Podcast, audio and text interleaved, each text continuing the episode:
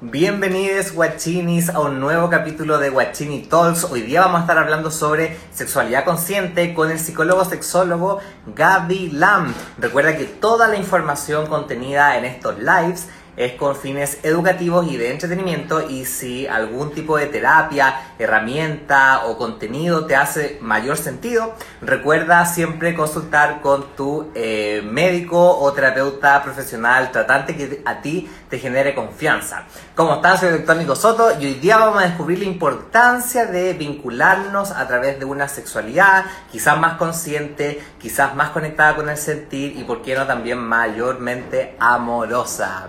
Recuerda compartir y guardar este video para seguir expandiendo la comunidad integrativa y voy a ver si el gavilán, el gavilán está por aquí conectado. ¿Cómo están guachinis? Bienvenides. Amo. Tan, tan, tan, tan.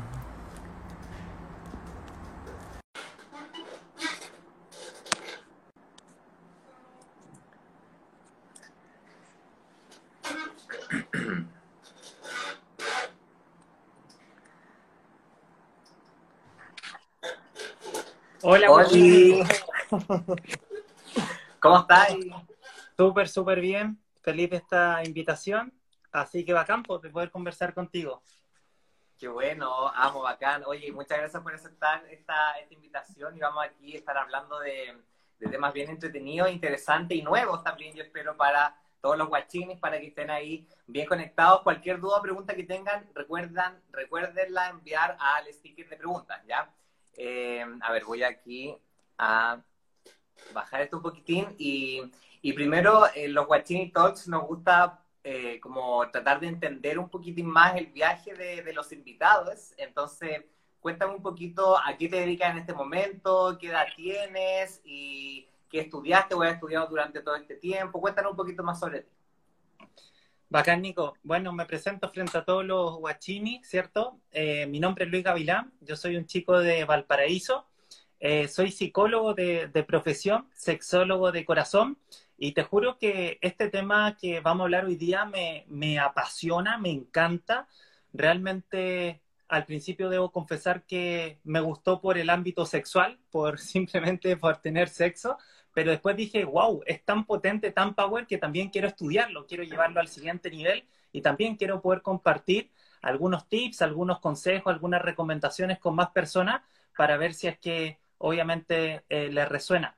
A mí particularmente, Nico, te quiero confesar de que nunca nadie me habló de sexualidad, me falló mi familia, me falló el colegio donde estudié y me falló la religión, que eran de cierta manera los tres pilares fundamentales de cierta manera de mi niñez. Y como no encontré de cierta manera respuestas en mi grupo más cercano, mi contexto, tuve que salir afuera, tuve que improvisar, tuve que cagarla, tuve que cometer errores que hasta el día de hoy seguramente lo estoy teniendo, pero sí quiero decirte algo, voy aprendiendo. Y en ese aprender de cierta manera creo que es la gracia de la vida, de poder de cierta manera ir evolucionando, ir creciendo, y como a ti también te veo decir, no desde el ego, no desde creer como que alguien es más bacán por ser más consciente, sino darse cuenta que al final es por uno, es por amor propio, es por tenerla clara y poder juntarse y, en definitiva, eh, conversar con gente que está en la misma parada.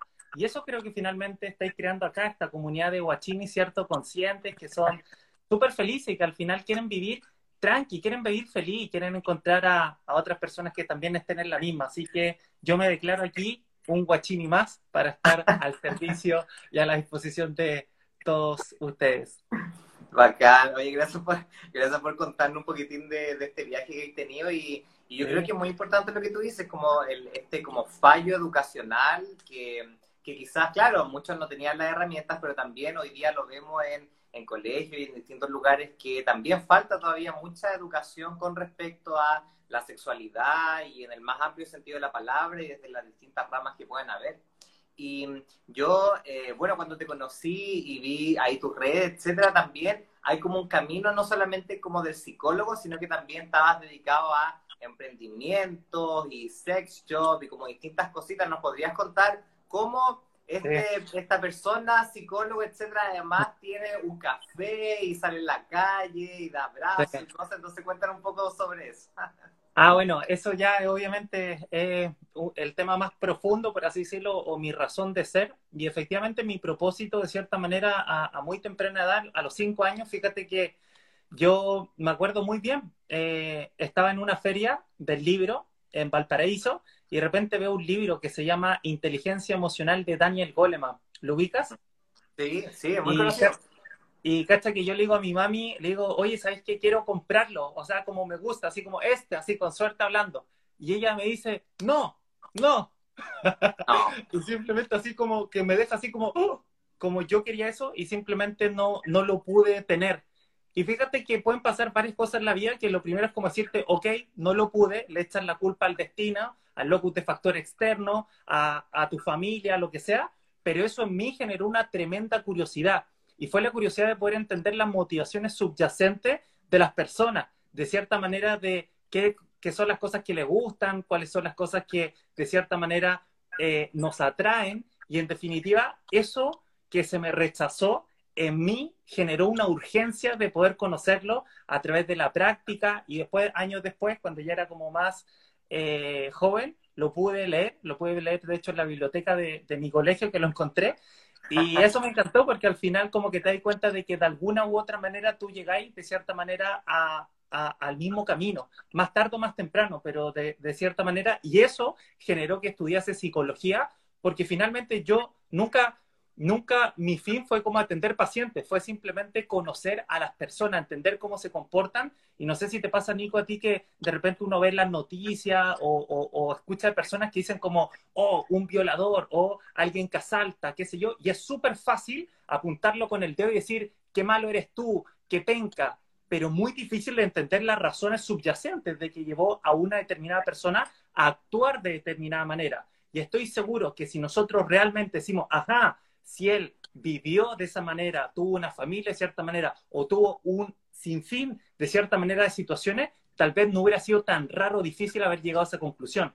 Al final nosotros somos el resumen de que nacimos aquí, en el occidente, en una familia determinada, etcétera, etcétera. Tenemos algo, ¿no es verdad?, que viene predeterminado, pero también hay muchas otras circunstancias que tal vez tú, Nico, si hubieras nacido, no sé, pues en Brasil, en Estados Unidos, en África, tal vez sería distinto, no sé si me explico. Entonces, eso es lo que me llevó a, entender y decir, wow, quiero generar emprendimientos o quiero generar cosas que puedan aportar a esa emocionalidad, que puedan ayudar. Y fíjate que lo más simple que, empecé fue el primer emprendimiento, un café, que la gente lo compraba a dos mil pesos. Si tú, Nico, me lo pedías, por favor, te quedaban mil quinientos. Y si me dabais la gracia, mil pesos. Entonces, te fijáis, llevamos psicología refuerzo positivo a cosas súper prácticas. Y eso la gente, ¡boom!, eh, se ponía feliz, se ponían contentos y empezamos a hacer como una suerte de, de catarsis eh, en la calle, a simplemente escuchando a las personas, y eso le, le movió el, el, la guata, el corazón a las personas, y nos lo agradecía muchísimo, porque al final creo en eso, creo que falta conexión entre las personas. Hoy día estamos con estos celulares, ¿cierto?, haciendo esto en vivo, pero estamos desconectados de nuestros vecinos, de nuestros compañeros, de nuestra pareja y también de nuestra sexualidad. Entonces se trata de volver a reencontrarnos, a reconectarnos y a simplemente poder profundizar y ser consciente con todo lo que estamos viviendo. Entonces, todo eso me ha llevado un poquito a hacer cosas que tengan que ver con empatizar, con conectar las emociones, con ese libro que de cierta manera me marcó mucho y que hoy en día lo trato de llevar a mis relaciones con todos los seres humanos. Así que aquí estamos.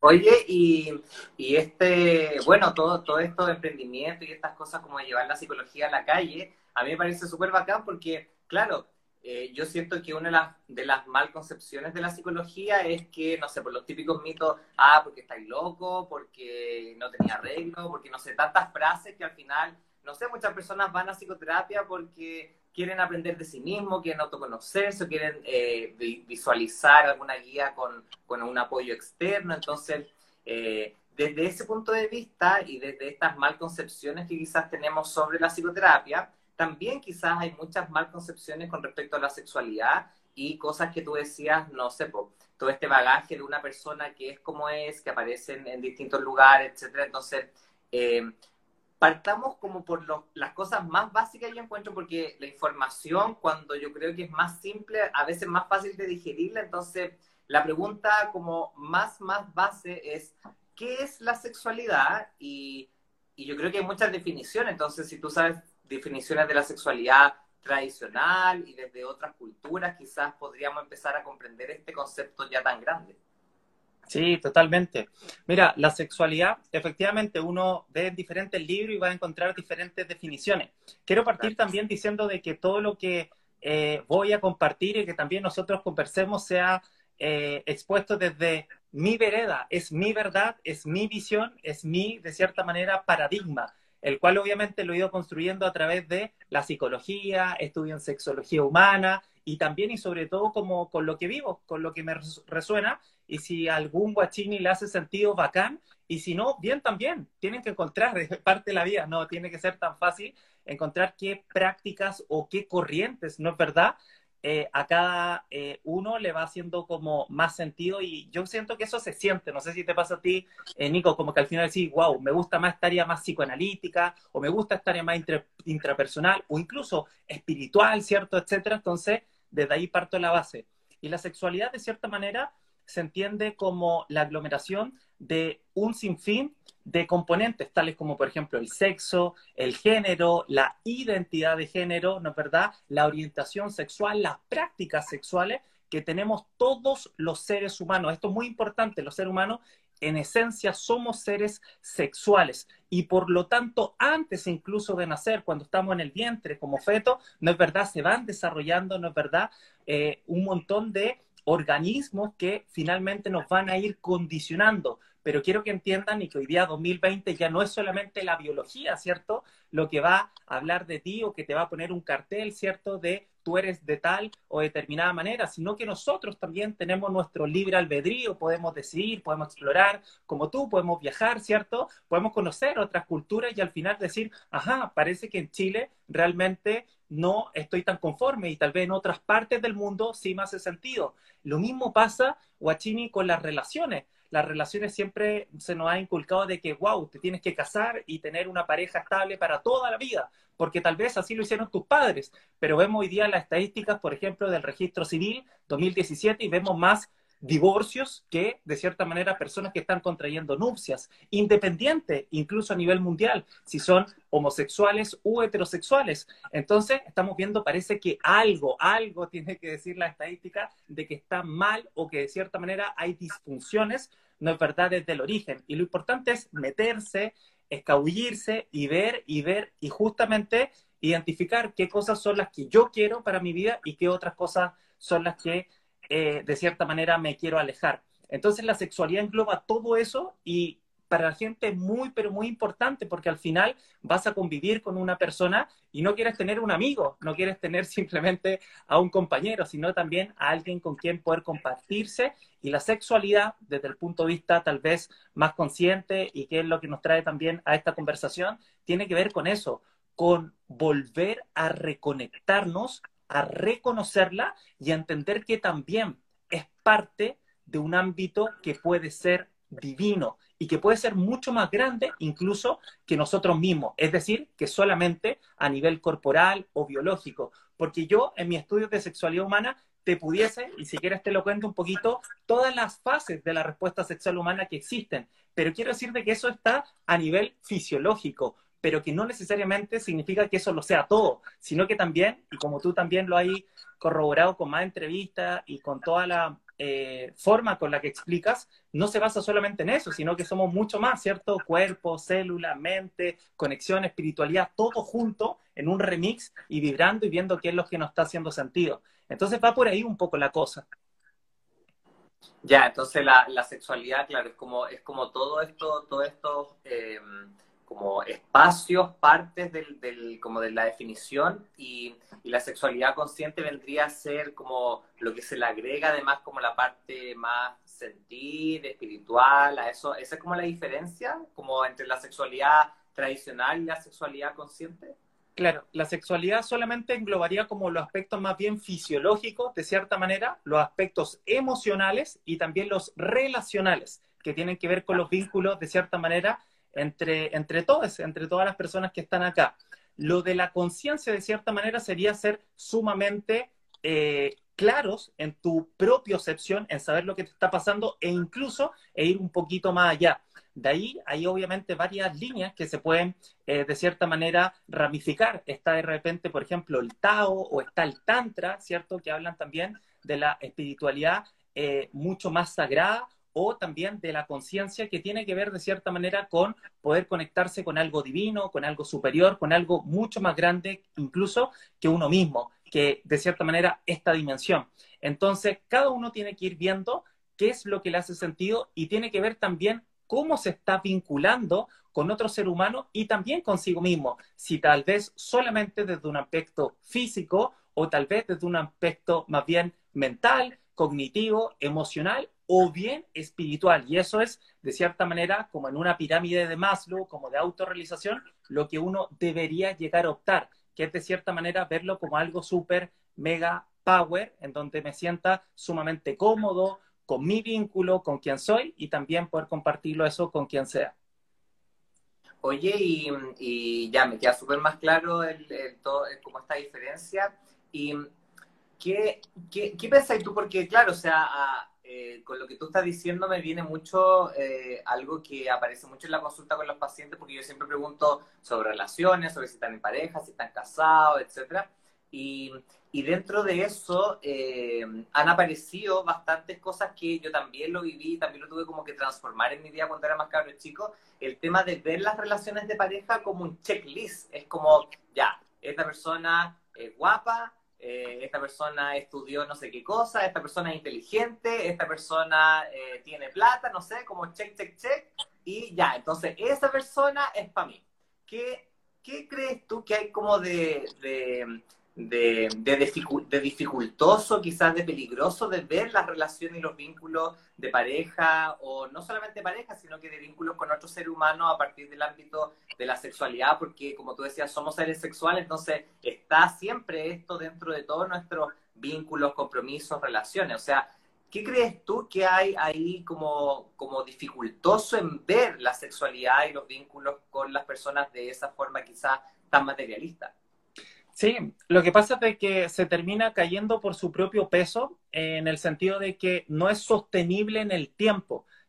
Y quiero ser súper sincero, a ti te puede gustar, por ejemplo, alguien, una persona, pero seguramente puede ser tal vez solamente lo físico, pero después de eso, after sex, la pregunta es, ¿qué hay? Y hoy día yo en consulta justamente tengo muchos matrimonios, por ejemplo, que se aman literal, pero, por ejemplo, no están bien en la variable sexual y por tanto se caen. O viceversa, de que se emparejan con alguien muy atractivo, muy mino, muy mina, y en definitiva como que es como, wow, lo que me vendió la sociedad, que es el éxito en el ámbito de pareja, pero a nivel de interrelaciones o profundidad o conexiones, de cierta manera como que no se sustenta. Entonces veo de que en ambos casos, de cierta manera, no se trabaja y lo que no se trabaja, de cierta manera, va a flaquear. Entonces creo que el mayor riesgo es caer de cierta manera en un escepticismo de creer de que solamente con alguien que disfruto el sexo a través del cuerpo, ¿cierto? A través de, no sé, eh, el sexo más mainstream o tradicional, a través de la eyaculación, solamente la penetración o el falocentrismo, voy a alcanzar el éxito o de cierta manera la felicidad. La verdad es que no, las estadísticas nos dicen que justamente la sexualidad es mucho más que eso, ya vimos de que una, una conglomeración de varias actitudes y dentro de los encuentros sexuales podemos determinar de que hay muchos tipos de prácticas y que no todas tienen que terminar en eyaculación, pueden ser a través de simplemente tocarse, mirarse, conversar y al final darse cuenta que Nico, todo es sexo, o sea, una conversación, este mismo live, estamos comunicando, estamos expresando, entonces al final estamos compartiéndonos y de eso se trata un poquito, como de poder conectarse con, con otro ser humano, no solamente como a nivel superficial, porque te vaya a quedar como solamente en esa fase. Y creo que el sexo puede ser mucho más potente que, eso. Mm. Oye, y mm, ah, siguiendo como esta línea y que me hace mucho sentido que que estén ocurriendo estas cosas a nivel social, lo que tú hablabas de que hay más gente que se está divorciando, más que se, que se unen, que se casan, etcétera, eh, sea hetero, sea homo, etcétera. Em, ¿qué, ¿qué crees tú que, que, además sucede con este tema de el ver la sexualidad como algo físico en vez de verlo como algo llamado consciente, espiritual, llamémosle, porque finalmente si es que uno habla es de la medicina integrativa y somos una serie de cuerpos que están en otros planos y hay cuerpos mentales, emocionales, espirituales, al momento de relacionarnos, por ejemplo, desde el punto de vista sexual con alguien, todo eso también se, como que se comparte. Entonces, igual es como, como profundo ver este tema de, de que eh, quizás yo también estoy compartiendo mi espíritu con la otra persona y estoy compartiendo mis cargas transgeneracionales y estoy compartiendo ahí todo mi ámbito emocional que quizás no está trabajado. Entonces, por ejemplo, yo te he escuchado hablar en otros lives o con otras personas el tema de que una relación sexual o un orgasmo, etcétera, puede llevarte a llorar, a enojarte, a reírte, a tantas emociones que quizás estaban por ahí guardadas. De hecho, eh, no me acuerdo desde, desde el Tao al parecer, o ahí tú me puedes corregir que llaman al orgasmo como la mini muerte y tú decías que en realidad era como una mega muerte, ¿cachai? Porque finalmente ocurren todas estas cosas y, y no lo estamos como percibiendo. Entonces, ¿qué nos podía aportar sobre esta visión quizás que es mucho más así como paz, como integrativa hacia el máximo, ahora no solamente desde las plantas, desde la medicina, sino que ahora también desde nuestro, cuer desde nuestro cuerpo y desde nuestros cuerpos? Total, sí. Bueno, eh, muchas veces se ha llamado lo que eh, el concepto se llama le petit mort, que los franceses le denominan la pequeña muerte, y que sería ah, que... Esa, esa cuestión Sí, sí, sí, pero sería que el, el varón o la persona con pene eh, alcanza de cierta manera la eyaculación, pero fíjate que en esa eyaculación nosotros normalmente pensamos aquí en el occidente sobre todo de que eyaculación y orgasmo van de la mano. Y la verdad es que la misma ciencia dice que no, no, eh, no necesariamente va así. Puedes tener orgasmo sin eyaculación y puedes tener eyaculación sin orgasmo. Entonces la mayoría de personas con pene tienen, de cierta manera, ¡fum!, liberan el líquido, ¿no es verdad? Y por lo tanto, se quedan como muertos un par de segunditos y vuelven, por así decirlo, a vivir. Y justamente lo que eh, tú eh, comentabas es de que desde, desde el área del Tao y del Tantra principalmente, que son los que han estudiado más antiguamente la sexualidad de manera integral, hablan de que la eyaculación es una elección, no es una obligación.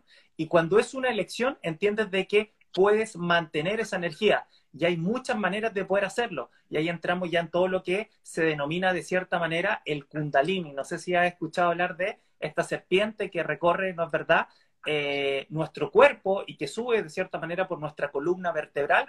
Y el desafío de cierta manera de las personas es tratar de gestionarlo de la mejor manera a tu disposición para cuidar tu energía. Y vamos a hacer ejemplos bien, bien prácticos, y no sé si te ha pasado a ti, Nico, que en el colegio había un compañero que tal vez era como el más manflinflero, de cierta manera, el que más se masturbaba, y curiosamente era el que peor le iba de repente. Y no es porque fuera tonto, es porque de cierta manera vaciaba, no es verdad, su semen y lo estaba botando. Entonces, el juego hoy en día es aprender a gestionarlo, aprender a utilizarlo, no solamente botarlo en cada relación. Y eso es lo que trata de hacer, de cierta manera, el Tao, eh, el, tratar de concientizar y cultivar la energía sexual. ¿Para qué? Para poder crear otras cosas, para poder crear un libro, para poder crear eh, algo, un arte, una pintura o cualquier cosa que uno queramos. Por eso muchas veces se le dice a la gente que cuando está, por ejemplo, en un campeonato o en boxeo, oye, no te vayas a, a, masturbar o tener sexo porque tienes que mantener esa testosterona, por un lado, que es la parte fisiológica, pero también algo que es una energía creativa, porque si no, como que se nos está yendo y también vamos perdiendo, ¿no es verdad?, energía. Y eso que tú te refieres de poder canalizar de cierta manera los encuentros sexuales es que es muy cierto, es que muchas veces nosotros hay que cuestionarse desde dónde nos estamos vinculando, si es solamente a través de una descarga y que tal vez tiene que ver con algo que estamos teniendo algún problema, alguna situación conflictiva, algo no resuelto, algo que no hayamos conversado tal vez de manera asertiva con nuestro jefe, con nuestro compañero de trabajo, o bien con nuestra pareja o con nuestro entorno, y por lo tanto lo utilizamos como un desahogo, como una descarga. o bien lo podemos utilizar para poder conectarnos y poder profundizar. Y ahí es donde empiezan a aparecer cosas realmente impresionantes. Yo tengo pacientes que terminan llorando y que justamente cuando entro a investigar y a conversar, es que justamente hay una emoción reprimida que puede ser por pena, por rabia, por tristeza, por melancolía, y también pasa eso justamente cuando estamos con otras personas. La pregunta es, ¿qué me está generando este otro vínculo? ¿Me está aportando? ¿Me está reprimiendo? ¿Qué es lo que realmente yo estoy recibiendo? Y por el contrario, ¿qué es lo que estoy entregando? Que va más allá de la respuesta sexual humana, que va más allá de solamente el ámbito fisiológico, que como tú dijiste, es un mix, ¿no es verdad?, de sensaciones, emociones y en definitiva conexiones que nos pueden aportar otro ser humano. El Tao dice de que la sexualidad en ese mismo sentido no solamente puede enfermarte, sino también que puede curarte. Y con eso hay que tener mucho ojo, porque finalmente podemos tener, de cierta manera, incorporar algo de la otra persona, pero también entregarla. Entonces ahí es donde viene la correcta gestión de cuánto entrego, cuánto recibo, ¿no es verdad? Y a través de estos encuentros, cómo me voy vinculando hacia la otra persona. Porque tampoco la idea es como tú suprimirte completamente para darle la energía a la otra persona, sino que, como todo en la vida, apuntar a la reciprocidad y obviamente a la complementariedad. Mm.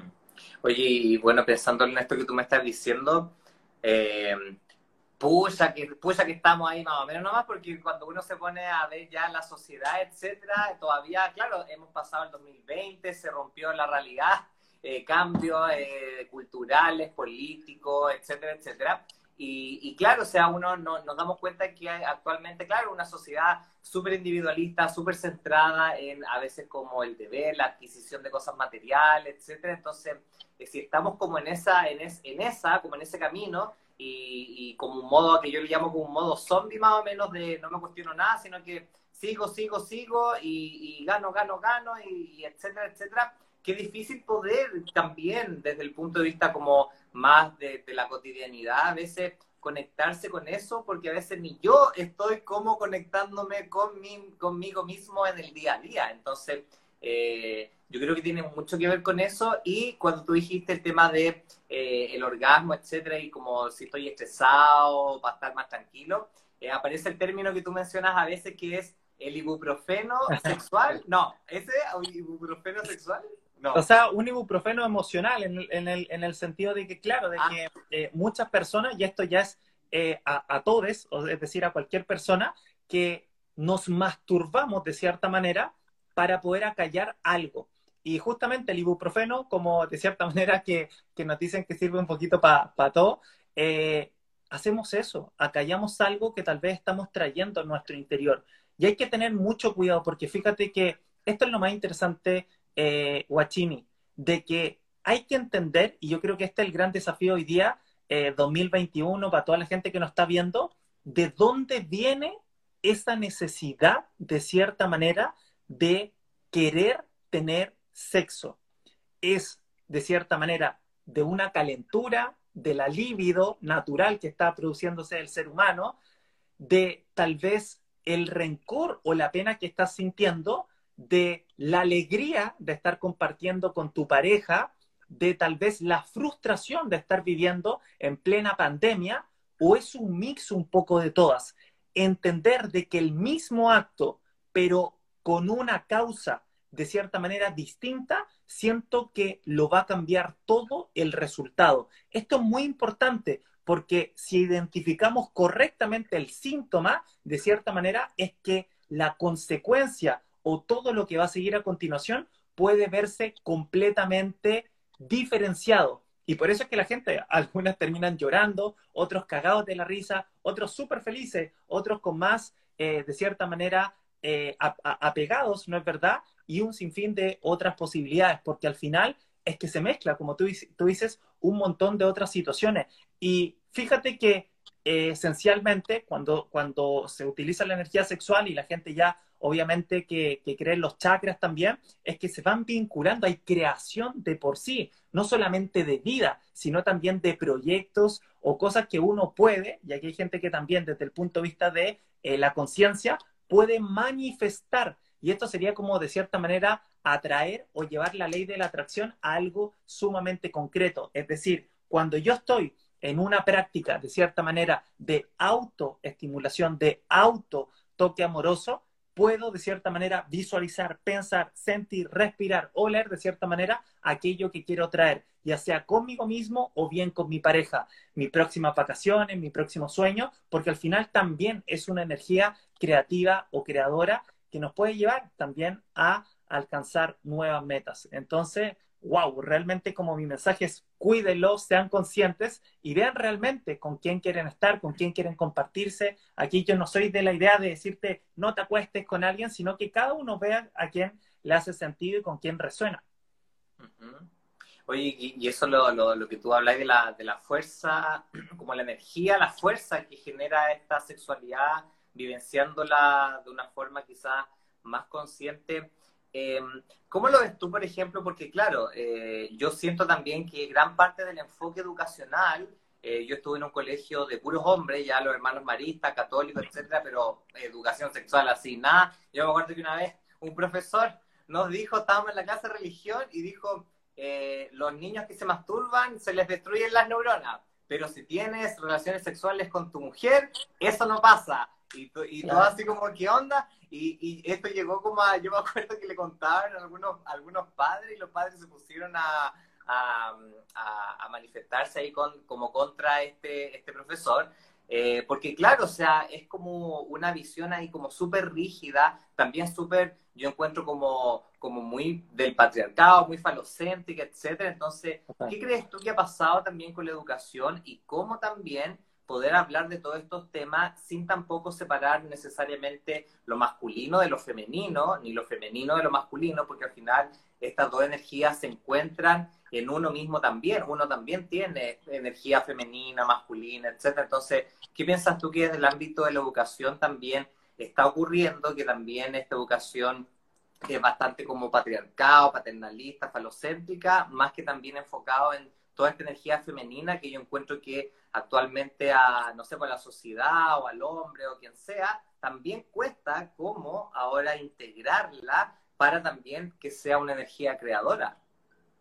Total, o sea, yo creo que los mayores distractores, súper lamentables, pero coincido contigo, es justamente la educación que debería empoderarnos, que debería facilitarnos de herramientas y no justamente colocarla más difícil muchos colegios de cierta manera aún no tienen educación sexual y se habla de ESI o educación sexual integral y que está regulado aquí, por ejemplo, en Chile, que es la ley 20.418 y que de cierta manera asegura que los chicos desde cuarto año básico en adelante puedan recibir esta materia y que hoy día ya se están sumando profesionales ad hoc, porque antiguamente era el profe de biología, que el profe de biología sí sabía temas de embarazo, de ITS, pero no sabía de temas de emociones, ¿cierto? Inteligencia emocional, como Goleman, de entender de que es que estos son los conflictos, Nico, es de me gusta una persona pero siento celos. Entonces, ¿qué hago? Se los demuestro, me quedo callado, lo borro de Instagram, le oculto la historia. Son como, esas son las situaciones que pasan en el día a día, que tienen que ver con las relaciones, con cómo gestiono, ¿no es verdad? Eh, mis diferentes emociones, cómo se las comparto, si soy asertivo o no, en definitiva, con, con el otro. Y creo que falta mucho, falta mucho porque lamentablemente, como tú estás diciendo, la sexualidad solamente hoy día se está hablando, y esto es a nivel mundial, me atrevería a decir, o, sobre todo en los países de la OCDE, de cierta manera, que estamos como en un ranking. Fíjate que nosotros, Chile, somos de los más pencas. Estamos entre los top five más pencas, de cierta manera, en promover eh, la educación sexual integral. De hecho, todo esto viene de lineamientos de la, de la Organización Mundial de la Salud y que el concepto así como macro, para que la gente entienda, es que se habla de salud sexual. Y salud sexual es entender de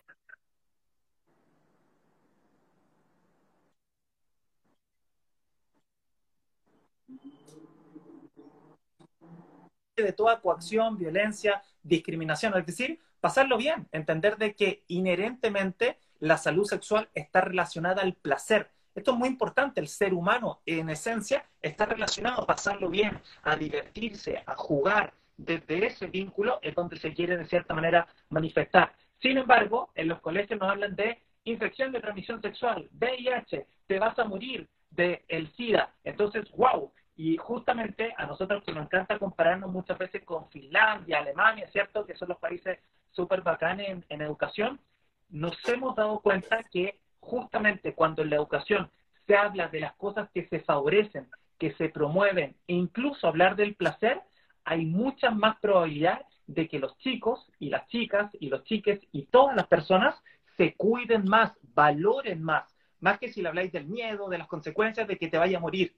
Entonces, me parece un poco cómico tu, tu, ejemplo y es que esas cosas pasan. Todos hemos escuchado a nuestros padres, a nuestro a, algún apoderado, a algún eh, profesor que trata de abordar y al final le termina saliendo peor, porque muchas veces son los mismos papás o, o los profes los que proyectan sus miedos, sus inseguridades, ¿no es verdad?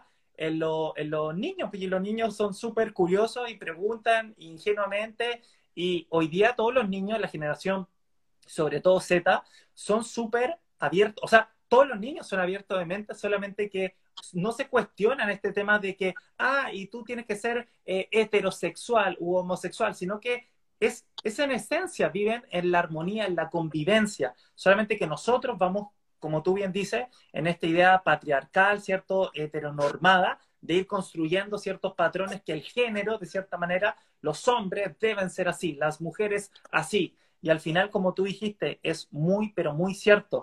Lo femenino y lo masculino es algo inherente, está. Ya cuestionárselo sería ser parte del problema, sino que es aprender a convivir y decir, ok, yo tengo más de esta área y en ciertos momentos necesito vincularme más desde esta área y en otros momentos necesito desde esta otra área. Y te quiero invitar también a hacer una reflexión, que esto nosotros lo habíamos compartido anteriormente, pero que es el hecho de la misma orientación. La misma orientación sexual que uno está fijado, Nico, que se define como, no, yo soy súper hetero, o yo soy súper eh, gay, o soy súper lesbiana. Y fíjate que eh, alrededor de, 1960 hubo un biólogo, de cierta manera, que, dejó la cagada, de cierta manera, en, el mundo, y que lo que dijo fue de que en una escala del 0 al 6, de cierta manera, nadie es completamente heterosexual ni nadie es completamente homosexual, sino que cuando tú ponías, por así decirlo, estímulos, ya sea bisexuales, homosexuales o heterosexuales, las mismas personas sentían alguna leve atracción o se le dilataban las pupilas y por lo tanto reflejaban algún tipo de estímulo. Entonces, esto es un tema muy profundo porque nos terminamos encasillando y al final decimos como, wow, yo soy de una determinada manera y al final estamos siendo, no sé si me explico, y ese siendo va cambiando yo estoy seguro que tú no eres el mismo que cuando eras chico. Algunas cosas se mantienen, pero otras cosas están en constante evolución. Entonces, siento que clasificarte puede limitarte y creo que dentro de las posibilidades que tenemos los seres humanos está el conocernos, ver lo que nos gusta, explorar, siempre y cuando sea de forma consensuada, eh, placentera y sin eh, hacerle daño a una tercera persona ni tampoco, obviamente, a nosotros mismos. Entonces, esto es muy entretenido porque se trata de ir descubriendo, descubriendo, descubriendo y, ver qué te, qué te hace sentido. Sí, total. Y, antes, bueno, recuerden, Guachini, que si tienen alguna pregunta para el Gavilán, mándenla ahí el sticker de preguntas, sale un, un signo de interrogación, porque al final vamos a estar respondiendo las preguntitas que ustedes tengan, así que mándenlas nomás, aprovechen, Guachini. Eh, eh, esto, esto que tú hablas, a, a, este tema también yo quería llegar. Eh, que, es que tú hablas de, claro, hay ciertos conceptos eh, y ciertos términos que yo encuentro que todavía en la sociedad eh, no se entienden tanto desde la parte eh, cultural, médica, psicológica, etc. Entonces, por ejemplo, te voy a ir dando como algunos conceptos ya y tú trata de definirlo así como lo más simple para que el guachín en su casa diga, ah, es que hablaron esta cuestión, así que ya no me pasan gato por liebre, no me pasan gato por liebre. Entonces, ya, entonces, primero, ¿qué es cis? ¿Y qué es trans? ¿Ya? Porque cis es C-I-S y trans, trans. ¿Qué, qué, qué es? El cis, de cierta manera, se habla de ser cisgénero, ¿cierto? A diferencia del transexual, es decir, hacia un lado mismo o el contrario, en este caso sería el trans. Entonces, es simplemente de que eh, tu sexualidad vaya relacionada, tu orientación sexual, con tu fenotipo. Y el fenotipo sería específicamente tus características fisiológicas, si tienes un pene o si tienes una vulva. Es un poquito más complicado porque hay personas que son intersexuales, que tienen ambos, pero de esencia sería básicamente eso. Entonces, alguien cisgénero sería como, ah, lo que se dice culturalmente, ¿cierto? Que debe ser eh, un, un, varón, entonces yo me miro, tengo pene, ah, sí, soy cisgénero, de cierta manera. En cambio, el trans ah. sería como algo opuesto. Oye, en realidad no coincide eh, de cierta manera. No, no coincide como el fenotipo, como con las características físicas y genitálicas. Exactamente. Ya. Entonces yo podría decir cis homo. ¿Está bien? ¿Cierto? Sí. Y cis hetero. Exactamente. Ya, ok, perfecto. Y, y el otro, los otros términos son, por ejemplo, yo que los tengo anotados, ¿qué es género? ¿Qué es orientación? ¿Qué es condición sexual? Porque claro, yo encuentro que a veces se, se, se, se, se, hablan, se hablan, pero, pero como que se confunde la condición sexual, la orientación sexual, el género sexual. ¿qué, ¿Cuáles son como las diferencias? Te entiendo. Mira, el sexo es básicamente preguntarse y decir, ¿Con qué genitales he nacido? Tan simple como eso. Es decir, la condición biológica y genética que tenemos de cierta manera eh, todos los individuos. Y que esas van a ser nuestras características de cierta manera primaria. Lo segundo tendría que ver con el género y eso hace alusión como a las características que social y culturalmente actualmente en donde vivimos se clasifican a los hombres y a las mujeres. De ahí viene todo este tema del patriarcado, ¿cierto? De que cada vez están existiendo más eh, hombres, ¿no es verdad? Que de cierta manera están eh, eh, reconfigurando su masculinidad, ¿cierto? Muchas veces tóxica, porque se ha asociado a que deben comportarse de una determinada manera. Y las mujeres también, como que con el feminismo se ha ido empoderando. Entonces, hay que entender de que, wow, qué es lo realmente masculino y qué es lo realmente femenino. Como que realmente está súper condicionado. Si ponía dos personas en una isla, seguramente ambos van a salir a cazar, van a salir a construir, ¿no es verdad? Y por lo tanto como que hay mucho de lo que está muy cierto, es decir, como de, del contexto que nos va a ir eh, determinando. Eso de cierta manera que tiene que ver con el género. La identidad, en este caso de género, sería como con qué género, en este caso yo eh, me voy a identificar. El hecho de sentirte perteneciente principalmente al ámbito masculino, a lo femenino, a de cierta manera ver cómo desde mi infancia me he ido vinculando, conociendo y en definitiva hoy día digo, ¿sabes qué? Esta es la identidad que más me está eh, resonando. Y de cierta manera todo lo que tiene que ver con eh, el vocablo LGBTIQ, tiene que ver con todas aquellas disidencias, de cierta manera, sexuales, que es lo menos típico, ¿cierto? Porque siempre se ha pensado de que las relaciones, y eso es lo que está combatiendo el patriarcado, tienen que ser heteronormadas, ¿no es verdad? Y ahí entran un montón de subcategorías.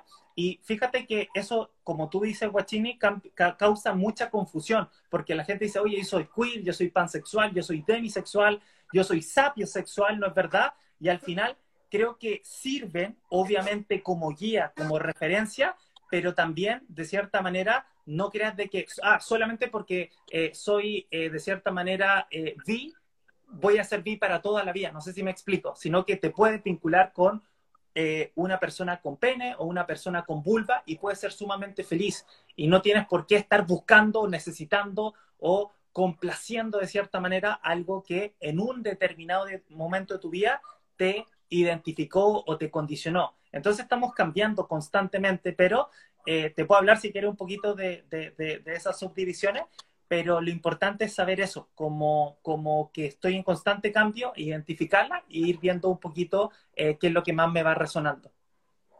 Sí, sí, eso, bueno, eh, ahora lo volviste a mencionar y yo lo voy a volver a recalcar porque desde la medicina integrativa y desde la integración y desde la antroposofía, etcétera, como que em, el, el, término de, de, claro, de que tú hablabas, eh, no sé, soy homo, soy bi, soy eh, lesbiana, soy hetero, etcétera, etcétera, etcétera, soy lo que soy, es como si eso fuese para toda la vida, como que es, yo, yo soy así y nada me puede cambiar durante estos, no sé, años que esté en la Tierra, y yo también siento que eso como que nos priva eh, como que nos encierra dentro de estos constructos culturales, sociales, idiosincráticos de distintas regiones y países del mundo, ¿cachai? Y que no nos permite hacer como esta exploración para finalmente yo volver como a mí, vincularme y decir ya qué es lo que necesito, quiero, me gusta en este momento de mi vida, que quizás puede cambiar y eso no tiene por qué estar malo. Entonces, eh, yo creo que también para entender como ese espectro y todo el, como lo que tú mencionabas, como de la escala de 0 al 6, ¿cachai? Eh, sí, sí, sí. Eh, para irlo entendiendo, coméntanos un poco, que por ejemplo yo lo, yo lo colocado en los posts y me preguntan, ¿y qué es esa cuestión? Que es el LGBTIQ+, ¿qué significa cada sigla? Eh, para que lo vayamos comprendiendo.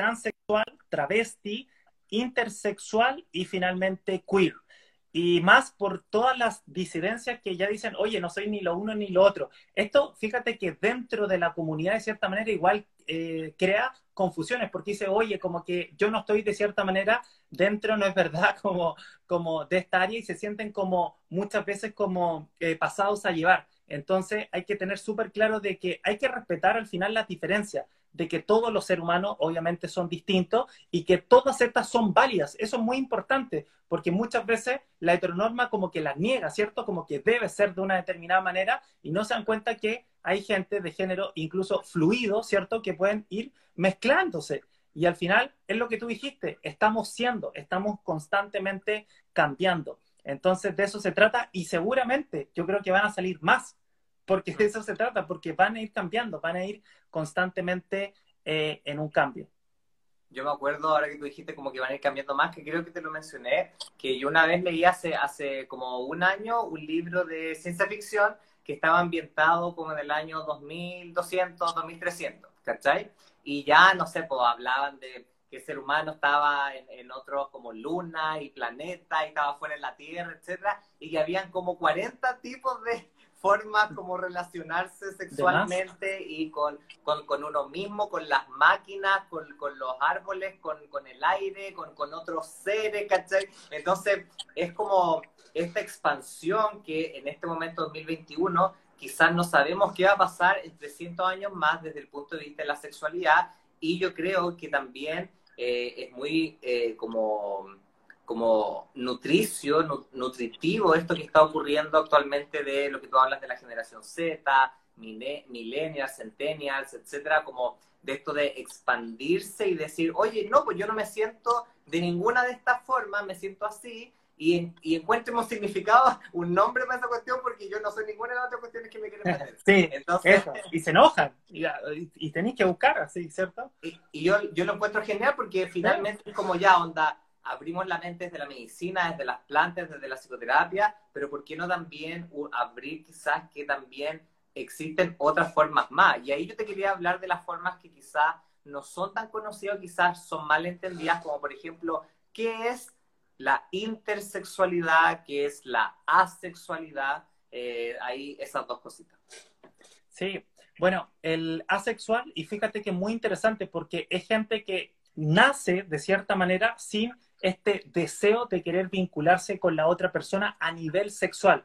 Esto es muy importante porque fíjate que la mayoría piensa de que son personas como, uy, pobrecita, ¿cierto? Como que se están perdiendo. Pero fíjate que alguien que nunca ha tenido una necesidad per se, como que vive más tranqui, de hecho. O sea, piénsalo así objetivamente con altura de mira. Alguien que tiene líbido, alguien que necesita, ya sea tener encuentro sexual o masturbarse, es una necesidad más no es una necesidad menos. Entonces, se han entrevistado muchos asexuales de cierta manera que son súper felices y son súper resueltos de cierta manera con su vida. Entonces, como que no les causa ningún problema. Pueden, ojo, pueden llegar a tener sexo porque aún tienen los órganos, aún hay respuesta sexual humana, es decir, hay erección, hay penetración, hay obviamente eh, asexuales que pueden eh, conectarse en el ámbito sexual, pero no es una necesidad, no es algo que sea una pulsión de cierta manera que la gran eh, mayoría de personas o de ser humano, independiente de, de la identidad, del género, lo vamos teniendo. Y el intersexual justamente sería en aquellas personas que biológicamente, de cierta manera, comparten y fíjate que esto se confunde con el, el, afrodita. ¿Te acuerdas que alguna vez se, hablaba que era como tener ambos? Pero no, pues eso es como en plantas. Y ahí tú creo que no sé si cacháis más. Entonces el intersexual es de que cuando nacen, y no sé si tú sabes de caso, nacen personas también con pene y con vulva. Y, y, se les hace elegir muchas veces como chuta, cuál es el que de cierta manera eh, quito o elimino. Y el gran problema de eso es de que ahí es donde empiezan de cierta manera eh, complicaciones porque muchos padres hacen de que se elimine, por ejemplo, la vulva, se cierre, por ejemplo, el pene, y al final se dan cuenta que cuando va creciendo, eh, esta persona no coincide necesariamente y empiezan los traumas, empiezan las complicaciones. Entonces es un tema ese hoy en día porque existen esas posibilidades y hay que obviamente analizar el caso a caso y tomar las decisiones obviamente informadas, esperar tal vez un poquito más de tiempo, pero insisto, tomar decisiones que, que, puedan ayudar y no perjudicar obviamente a, a, esa persona. Yo con esto que acabas de mencionar me acordé de un documental que una vez vi que fue hecho en Alemania. En Alemania eh, está muy reconocido todo, todo, todas estas formas y condiciones y características y orientaciones. Yo me acuerdo una vez cuando estaba eh, ahí paseando, me encontré con, de hecho, era el día eh, de, de, todas estas disidencias eh, y muy bonito todo, porque estaba la gente con los hijos y había un escenario y habían como música y personas como educando, ¿cachai? Y todo así como súper abierto, era como una plaza súper súper grande en Frankfurt.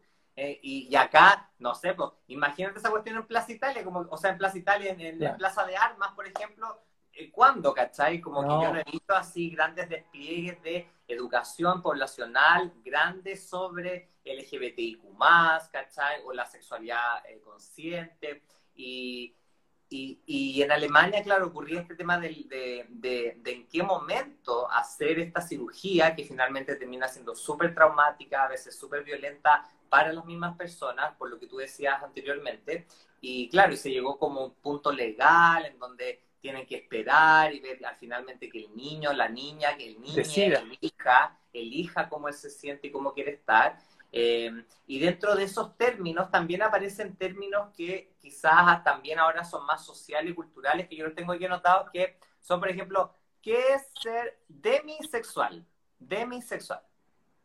Sí, el demisexual de cierta manera es aquella persona que se tiene que vincular con otra persona solamente a través de eh, los afectos. Eso es muy interesante porque hay gente que de cierta manera tú dirías, wow, pero si yo veo a alguien que me gusta, puedo tener sexo, me puedo acostar, pero el demisexual no, como que la barrera para, por así decirlo, como que para poder entrarles es que tienen que haber emociones o afectos profundos. No puede, de cierta manera, solamente a través de algo a nivel fisiológico. Entonces, si te fijas, eso para muchas personas supone un problema, pero para tal vez la evolución o no sé, puede ser incluso una fortaleza. No sé si me explico, porque no se dejan llevar solamente por un físico o por algo eh, sumamente atractivo, sino que tienen que ver con algo que pueda removerle, ¿no es verdad?, aquí adentro alguna emoción, algún afecto y que se sientan un poquito más encariñados hacia la persona. Entonces, esas personas no, no, irían a acostarse con cualquiera. Con el sentir, como ahí está el sentir, sentir muy involucrado, como emocional. Totalmente, se vinculan desde el sentir, totalmente, no desde el ámbito físico. ¿Y, y qué es eh, pansexual? El pansexual, mira, fíjate que hay un debate actualmente, no está 100% resuelto porque se, eh, de cierta manera, hay un debate con eh, el bisexual, porque el pansexual es que le gusta cualquier persona independiente de su identidad de género y su orientación.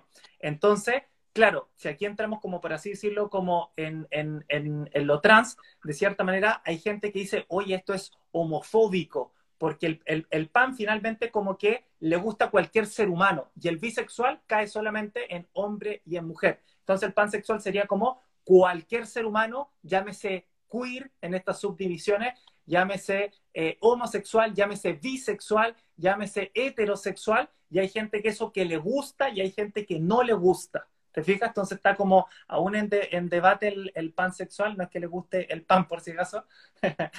Entonces va por ahí un poco la cosa, pero hay gente que, que, está a favor o en contra, porque dicen, oye, están reemplazando al bit, no sé si me explico. como que le está poniendo encima con una sub nueva categoría. te entendí súper bien. Y, y, existe, por ejemplo, el, porque eh, eh, el polisexual, poliamoroso, ¿es lo mismo, no es lo mismo? ¿Cuál es la diferencia? ¿Existe? Ya, el polisexual es tener más de un vínculo, obviamente, eh, a nivel sexual, específicamente en esa área, y poliamoroso involucraría, obviamente, los afectos, las relaciones, incluso el vínculo espiritual con eh, la otra persona. Y qué bueno que lo dijiste, porque como el mundo está cambiando y va a cambiar más, y como tú dijiste en esta novela, creo que cuando estábamos en otro planeta, que había múltiples eh, tipos de relación, es que las estadísticas nos dicen, Nico, y esto no es una creencia, algo que yo te diga, sino que nos dicen de que cada día hay más relaciones poliamorosas. Y esto es muy interesante porque nos estamos dando cuenta, y como te decía con los datos del registro civil acá en Chile, la gente ya no se casa, como que ya no cree en el matrimonio. Y es que, piénsalo de esta manera, el argumento de los poliamorosos es el siguiente, de cierta manera, vincularse solamente a través de una persona y que esta única persona te resuelva el 100% de todas tus necesidades a nivel eh, emocionales, físicas, sexuales, de humor, de convivencia, de absolutamente todos los factores, chuta, es complicado, es, difícil a lo menos, es un gran desafío, pero de repente tener un tercero o un cuarto o un quinto o etcétera, pero siempre y cuando se mantenga de manera respetuosa, con las mismas reglas del juego, que fidelidad, cierto cariño, amor, eh, comprensión, etcétera, etcétera, eh, puede ser incluso más funcional para la sobrevivencia de la relación.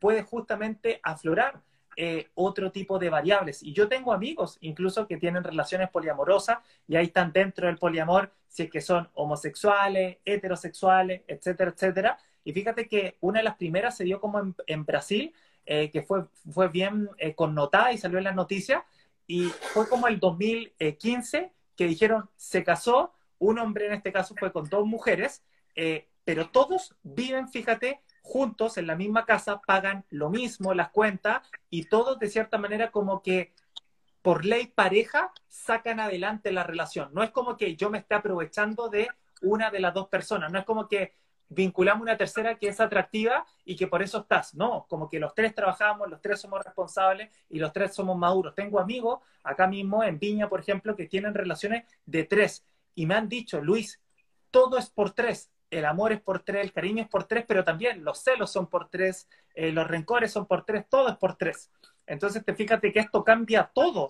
Cambia cómo están hechos eh, las habitaciones, las camas, los colegios, los apoderados, ¿cierto? Que siempre son dos, todo está hecho para dos o para uno, pero no para más. Entonces yo creo que va a empezar un cambio tan drástico y sobre todo con lo que dijiste, la tecnología, el 5G que va a poner eh, tecnología de cierta manera y datos a las cosas, que quién sabe si el día de mañana de repente eh, vamos a estar vinculados con tal vez con ciertos objetos, como tú dijiste, pero eso ya es mucho más adelante. Entonces, a eso se debe la conciencia, al ser consciente de nuestro entorno, ¿cierto? Lo que nos rodea y con nosotros mismos y ver con qué cosas o con qué persona o ser humano estamos haciendo match. ¿Tú crees que, que, las máquinas reemplacen a, a lo humano esos afectos que son los dilemas que, se tiene eh, constantemente? Es que ahí, eh, es que claro, o sea, ahí uno lo puede ver también desde el punto de vista espiritual, como la, el tema de los humanos versus las máquinas, ¿cachai? Ahí hay todo un tema también del ser humano y, todo lo que hablábamos, por ejemplo, en el live del lunes con el astrólogo Pablo Flores o ayer con Fernando Malcún con respecto a el karma y las distintas como visiones religiosas de ver el, la reencarnación, etcétera. Eh, es como que que el, el, el, ser humano tiene este espíritu, tiene todo este bagaje, ¿cachai? Y todo lo que hemos conversado, al menos desde la integración, y una máquina no es un ser humano, ¿cachai? Entonces, desde el punto de vista, ahí como que empieza ya a haber un, un, un límite entre estas cosas, pero que obvio, o sea, eh, todo el tema inalámbrico, todo el tema de las temas eh, como de realidad virtuales, eh, estas máscaras que se colocan, etcétera. Entonces, finalmente eh, desde ese punto de vista yo encuentro que en el ámbito humano se está también ocurriendo toda esta situación y que desde el punto de vista vocacional, como tú comentabas, faltaban hartos temas porque claro, o sea, eh, tú mismo lo dices, estás viendo hartos temas de eh, relaciones poliamorosas, pero claro, yo también siento que para llegar quizá a un punto así y que también me pueda a mí hacer feliz y poder vivir esta relación, también tiene que estar dentro la, compasión,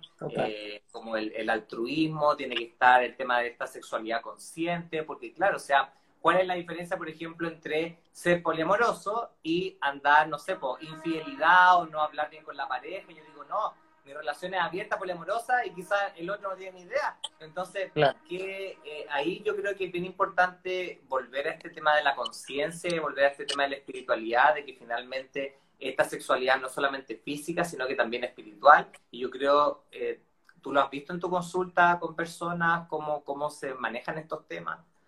Total, justo como tú dices, es la diferencia, ¿cierto?, entre entre prestarse, obviamente, como un oportunismo disfrazado, ¿cierto?, de, la poligamia versus el poliamor, que, insisto, quiero ser como súper eh, consciente con lo siguiente. Mucha gente o muchas personas pueden decir, ah, entonces la tengo fácil, ¿cierto? Como que voy a tener chip libre para acostarme con más personas. No, no, no, no. El poliamor habla de un término que es súper interesante y que se llama la compersión, la compersión con M. Y esto hace de que es todo lo contrario a la envidia, Nico. Es decir, si yo pienso, por ejemplo, que eh, mi pareja cuando sale a disfrutar de un alimento, de un panorama, es feliz, yo digo, wow, genial, me alegro por él, por ella, por quien sea. ¿Y por qué me tendría como, por así decirlo, que yo sentir mal si es que él está disfrutando en un ámbito, obviamente, sexual, de manera responsable, consciente, etcétera? Entonces, la conversión lo que me dice es, ¿por qué no vinculo de cierta manera esto? Lo tengo en un lugar seguro y trato de cierta manera de que este sistema que estamos creando, hacerlo cada vez más eh, funcional, mucho más amoroso y que funcione.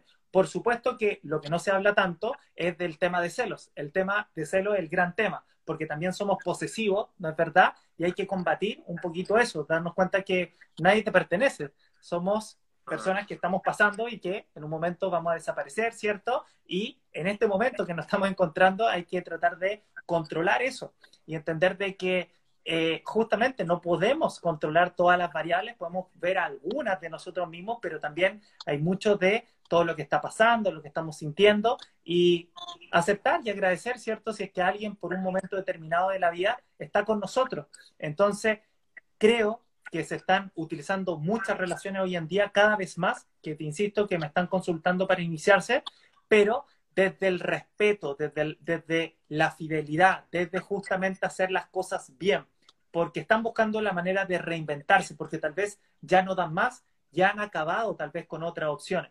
Entonces yo creo que es súper legítimo, como todo en la vida, pero siempre y cuando lo hagan con las respectivas consecuencias que obviamente eso conlleva y sentirse bien, pues si al final se trata de tener relaciones bonitas, de pasarlo bien, de sentir placer, ¿no es verdad? De conectarse con, con uno, con más personas, ¿no es verdad? Y que no sea algo que, que, se malinterprete y que termine siendo algo peor. Para eso mejor no estar con la persona, ¿cierto? Y, y, serle sincero. Creo que aquí la comunicación es clave, dentro y fuera de, de la cama.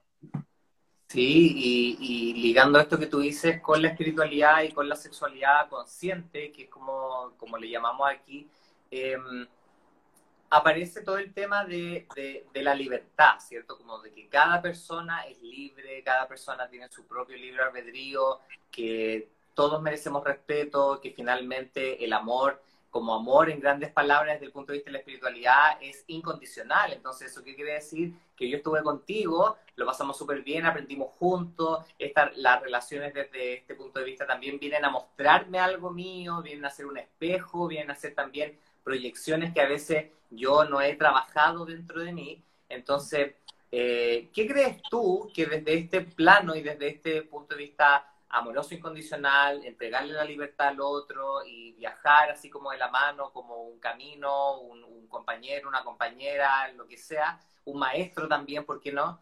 Eh, se viene también para el 2021. ¿Qué, ¿Cuáles crees tú que, que, vendrían siendo las cosas desde el punto de la sexualidad que pueden empezar a ocurrir este 2021 y que las tengamos ahí ojo piojo. Total. Yo pienso que nosotros sabemos lo que somos, pero no sabemos lo que podemos llegar a ser. Y esto es fundamental, porque con estos guachinitals, con todas estas conversaciones que se están generando, es que la gente está cambiando la mentalidad, el mindset, las creencias, sus hábitos. Y por lo tanto hay que darse cuenta de como un radar o como un GPS que lo tengan activado de qué cosas son las que te suman, qué cosas son las que te aportan y qué cosas son las que te están limitando y que simplemente te están haciendo caer en patrones destructivos o que no te dejan avanzar o que simplemente ven la sexualidad como algo meramente superficial. Entonces yo quiero invitar a la gente que de cierta manera como desafío puedan plantearse la salud sexual consciente, porque hoy en día se habla de salud sexual y eso tiene que ver con sí, estar, cierto, limpio, entre comillas, sin alguna infección de transmisión sexual, sin, obviamente, alguna afección que pueda estar generando a nivel físico. Pero también tiene que ver también con algo más profundo, entender de que no necesitas acostarte con todo el mundo y que tal vez ahí habla de una carencia que estás teniendo y que tal vez el término se llama, eh, no es verdad, como una compensación o una compulsión para poder de cierta manera suprimir esa necesidad que estás sintiendo. Entonces se trata de ser más consciente en cuanto a tu salud sexual de forma eh, la que hemos ido hablando. Entonces me parece súper interesante si es que más gente también se puede sumar como esta, a esta eh, onda, porque al final va a generar de que creamos eh, más relaciones saludables en todos los sentidos, vamos a crear familias mucho más eh, amorosas y vamos a crear una sociedad también mucho más próspera, más abundante, más bonita, si es que hacemos y si es que creamos desde el amor y no desde la envidia, desde el rencor, desde el que yo no puedo, sino desde la profunda aceptación incondicional del el otro como un legítimo ser humano. Entonces creo que es el desafío de aceptarnos, de entendernos, de querernos, de mimarnos y también de regalonearnos. Vamos. Ya, buenísimo. Me, me encantó ahí como, como, como el cierre. Oye, ¿te parece responder alguna de las preguntitas o ya tenés que ir? ¿No? ¿Sí? Démosle. Ya. Démosle un par de preguntas. A ver. Bueno, ahí, guachini, recuerden enviar eh, las preguntitas que, que, tengan. Em, aquí, mira, hay, hay, una, hay, una, hay una pregunta que yo creo que es bien interesante, que yo creo que tiene que ver con el tema que hablamos de, de las relaciones sexuales. ¿Y cómo sabemos si damos o absorbemos energía? Yo creo que se refiere al ámbito sexual. Buenísima. Fíjate que al final de un encuentro uno tiene una sensación y dentro de la energía sexual, esto es un tema que obviamente no es científico en el sentido de que se tenga una corroboración, pero sí que uno tiene una sensación o una percepción de la misma. En general, en general, eh, desde el Tao se explica que el varón es el que entrega, es el que vota y la mujer es la que recibe. Entonces, desde ese punto de vista, hay que entender de que en esta gestión o administración, si es que yo eyaculo, por ejemplo, o la otra persona en su área femenina o en su área masculina recibe, la persona más pasiva, de cierta manera, va a estar recibiendo algo de la otra persona. La pregunta es, ¿qué es lo que estoy entregando? Y eso tiene que ver con la intención, en la penetración que yo estoy haciendo. Y aquí ya hablemoslo ampliamente, ya sea a otro varón, a otro hombre o a una mujer o a quien sea, con qué estoy enfocado en mi mente, con qué sensación tengo en mi corazón. Lo hago justamente desde solamente querer meter y sacarlo rápido como una compulsión o tal vez lo estoy haciendo desde el amor. Y eso es finalmente lo que yo estoy proyectando y amplificando finalmente en la otra persona. Y por el contrario, la otra persona, que puede ser una persona con vulva, un hombre o con quien sea, ¿qué es lo que estoy recibiendo? ¿Estoy recibiendo eh, realmente lo que me está entregando la otra persona con gratitud, con amor, o por el contrario, lo hago como obligado porque le dije que sí, porque simplemente no quise eh, ser pesado o pesada y por lo tanto caigo de cierta manera en una de las reglas del consentimiento, que si bien lo digo que sí, pero no lo hago de manera placentera. Entonces, mucho ojo, porque al final el cuerpo, como tú bien sabes, Nico, somatiza. Entonces, sí, puede que hayas tenido eso, pero se genera de cierta manera una falta de lubricación.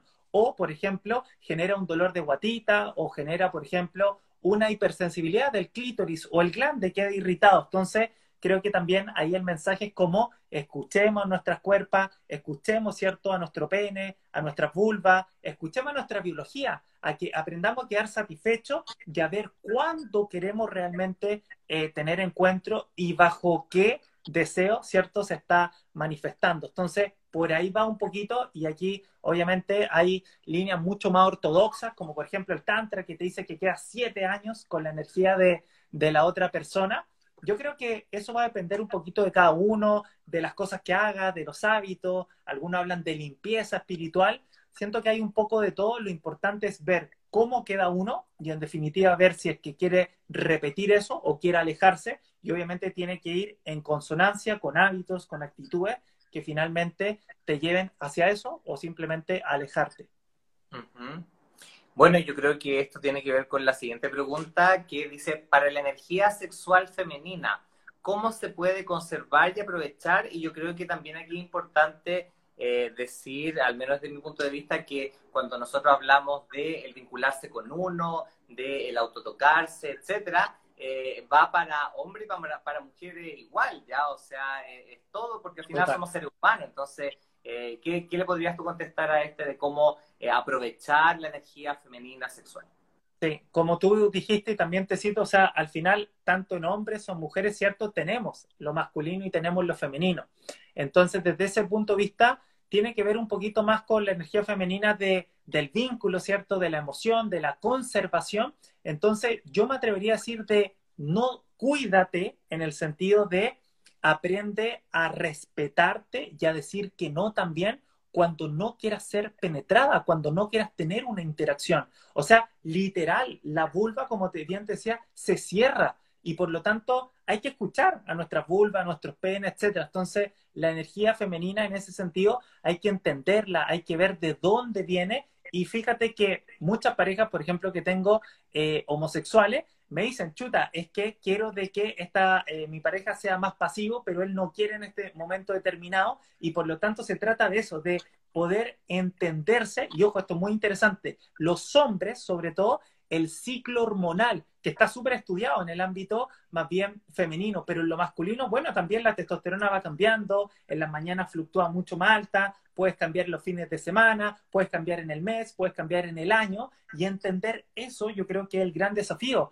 para poder decir, ajá, realmente quiero tener una actitud más activa, más pasiva, más receptiva, ¿no es verdad? Hablando en este ámbito de la, del área femenina, o mucho más ejecutivo, orientado a los resultados en el ámbito masculino. Entonces, cuidemos de manera integralmente y exploremos también lo que nos falta, porque muchas veces por exceso estamos en una y descuidamos la otra.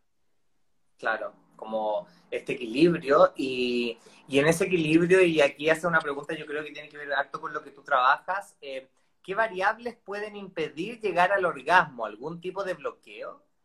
Sí, muchos. Eh, el término se llama anorgasmia. Eh, para hacer súper resumido un poquito la respuesta sexual humana, tenemos el deseo, la fantasía, el querer tener eh, sexo, vincularte con otro ser humano, la excitación. La excitación es cómo tu cuerpo empieza a responder frente a ese deseo, empieza la erección del pene, la erección del clítoris, empieza la erección de los pezones en ambos, empieza la meseta, empezamos a subir, a subir, a subir, a subir, a subir en excitación, hasta alcanzar finalmente la parte o la fase de orgasmia o multiorgasmia. Entonces, para poder llegar a ese punto, puede que todas estas fases anteriores no se hayan producido. Puede que no hayas tenido deseo, sin embargo, sí tuviste excitación y una meseta de cierta manera, pero realmente no hay un buen deseo que gestiona o potencia, ¿no es verdad?, el lograr el orgasmo o algo muy típico, Nico, es de que la gente sí tiene deseo, pero el cuerpo no responde. Entonces hay que preguntarse qué es lo que pasa, que hay una interferencia y por lo tanto no alcanzan el orgasmo.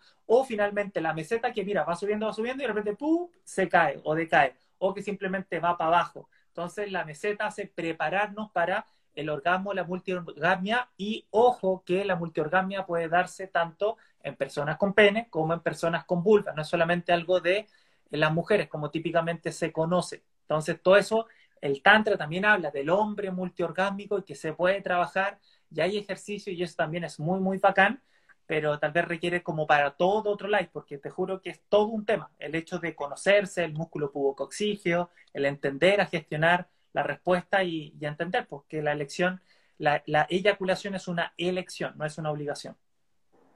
Entonces, bloqueos pueden ser múltiples, pueden ser por todo eso, también bloqueos energéticos con tu pareja, hijo, hay un sinfín de situaciones que, que al final pueden ser la causa. Lo más importante es que vayan a verlo. Terapia, sexólogo, sexóloga, con quien sea, con quien tú te sientas más cómoda, pero anda a indagar, porque puede deberse a eso, como te digo, origen primario, que sería algo fisiológico, o secundario, que hubo un antes y un después y puede darse a través de algo psicológico.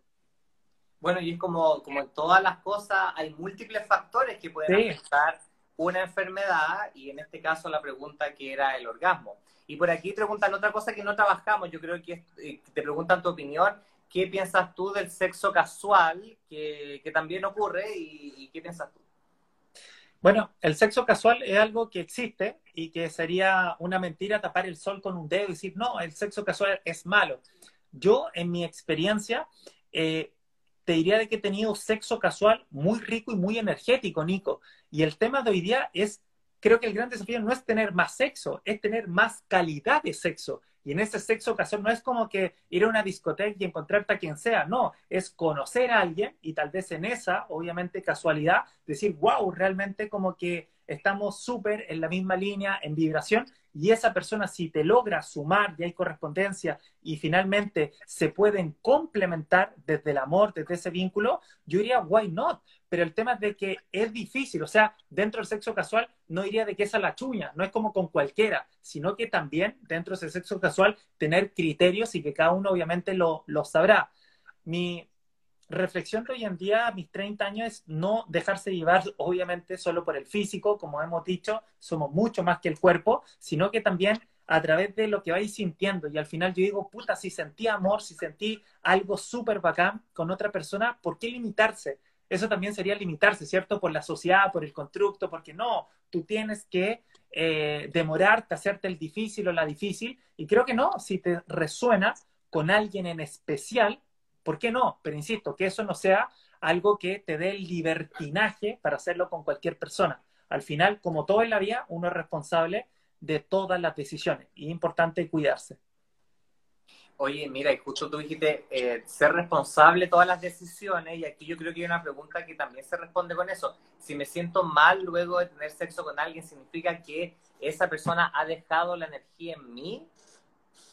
No necesariamente, te puedes sentir mal, imagínate Nico, es como comerse una hamburguesa. Ay, me dio culpa, ¿cierto? Es como comerse algo malo. Entonces, uy, hice algo que socialmente no está aceptado por mis amigos o por mis padres o por la religión o por quien sea que de cierta manera estoy correspondiendo. Aquí nuevamente tenemos esta multiposibilidad de respuesta, como también lo que tú acabas de decir, que efectivamente esta persona haya estado tal vez eh, más desde el vínculo desde la descarga, ¿no es verdad? O simplemente con querer eh, utilizarte, y eso es algo también que es muy real, que hay gente que literal quiere masturbarse con el cuerpo de otra persona, y por lo tanto a eso me refiero con tener ojo y finalmente con ser consciente, y al final de eso se trata, con qué nos estamos vinculando, y entender que si voy a esta fiesta o a este lugar o a este encuentro, con qué tipo de personas me voy a encontrar y por lo tanto si eso me va a aportar o no. Y generalmente, ¿cierto?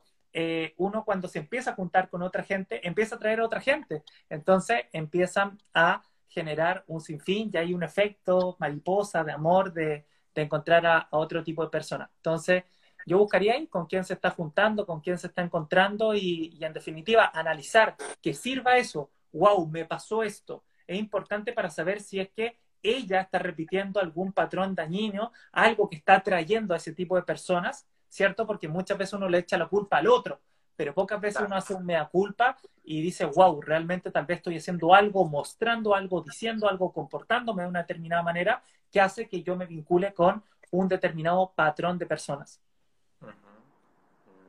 Oye, y aquí esta última preguntita que, que yo creo que tiene que ver con todo lo que hemos hablado y esta integridad dónde empieza el sexo y qué es la previa. Y yo creo que tú ya lo respondiste, Val, diciendo que al final todo es sexualidad y está todo interconectado. Total, o sea, es muy buena pregunta porque al final mucha gente dice, no, yo cuando llegue a la casa y después de esto y cuando nos vayamos a acostar en la cama, ahí empieza. Y en realidad, como tú dices, puede ser desde la conversación, desde el mirarse, desde el whatsappearse, desde todo estímulo, ¿cierto? Que ya tenga una connotación de querer vincularse con la otra persona, de querer hacerla sentir viva, ¿no es verdad?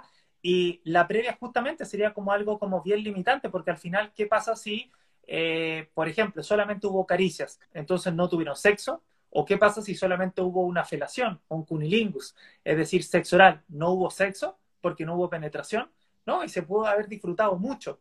Entonces, realmente la previa no, no está limitando, la, la, previa sería todo el momento, todo el momento es previa, por así decirlo. Eh, y, yo creo que de eso se va un poquito, o sea, como de, de disfrutarnos de, yo sé que hay estadísticas y en la sexología de cuánto dura, ¿cierto?, los encuentros sexuales y todo, pero yo creo que hay que sacarnos las expectativas por desempeño, concepto que se denomina ansiedad sexual, y es justamente esto, de querer rendir porque, chuta, no estoy rindiendo en la previa, no estoy durando lo suficiente eh, eh, durante, ¿cierto? Y lo importante es disfrutar, disfrutar siempre y cuando tú sientas que lo estás pasando bien con tu pareja y si alguno de los dos o más personas que están vinculados se sienten mal o quieren más, bueno, acuden a un profesional, vayan, hagan terapia, conversen y vean si es que pueden eh, encontrar una solución. No hay que tener vergüenza, no hay que tener miedo, hay que levantar la mano y llamar y preguntar y si te hace sentido yo, genial, y si no te hace sentido, bien también, busca a alguien. Hay muchas personas que hoy en día a través de eh, justamente el área digital estamos ayudando, ¿cierto? Conversando y, y nada, estamos aquí para, para ayudar. Así que cualquier cosa que necesiten, aquí yo les puedo también ir guiando, recomendando, sugiriendo, si necesitan ir donde una matrona, un ginecólogo, un urólogo, ¿cierto? Eh, aquí estamos al servicio de, de todos los guachinis. Oye, Gavilán, muchas gracias por la conversación. Ya llevamos así caleta, caleta de rato, así que eh, te quería dar muchas gracias por, nuevamente por haber aceptado esta invitación. ¿Y algún mensajito final que nos quieras entregar a los guachines? Gracias a ti también por eh, crear estos espacios, ¿cierto?, para poder compartir. Y me gustaría hacer una dinámica, una dinámica que, que, va a ser como, la estaba pensando y dije, oye, ¿por qué no? Si estamos hablando de sexualidad consciente.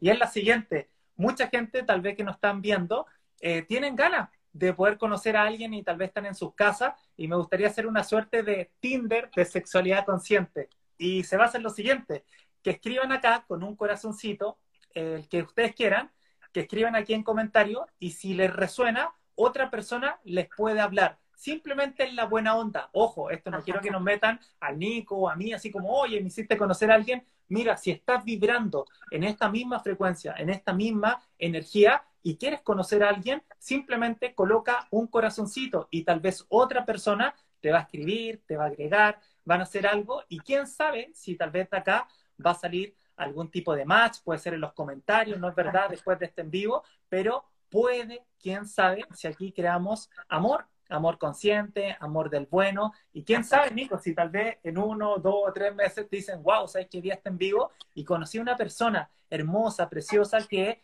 me hizo volver a creer en el amor, en el sexo también, y en definitiva a poder vincularme con otro ser humano. Así que, chiquillos, chiquillas, vean, vean los corazones que están arrojando ahí eh, y en definitiva, simplemente aquellas que les nace puedan escribirle, insisto, desde esa vinculación.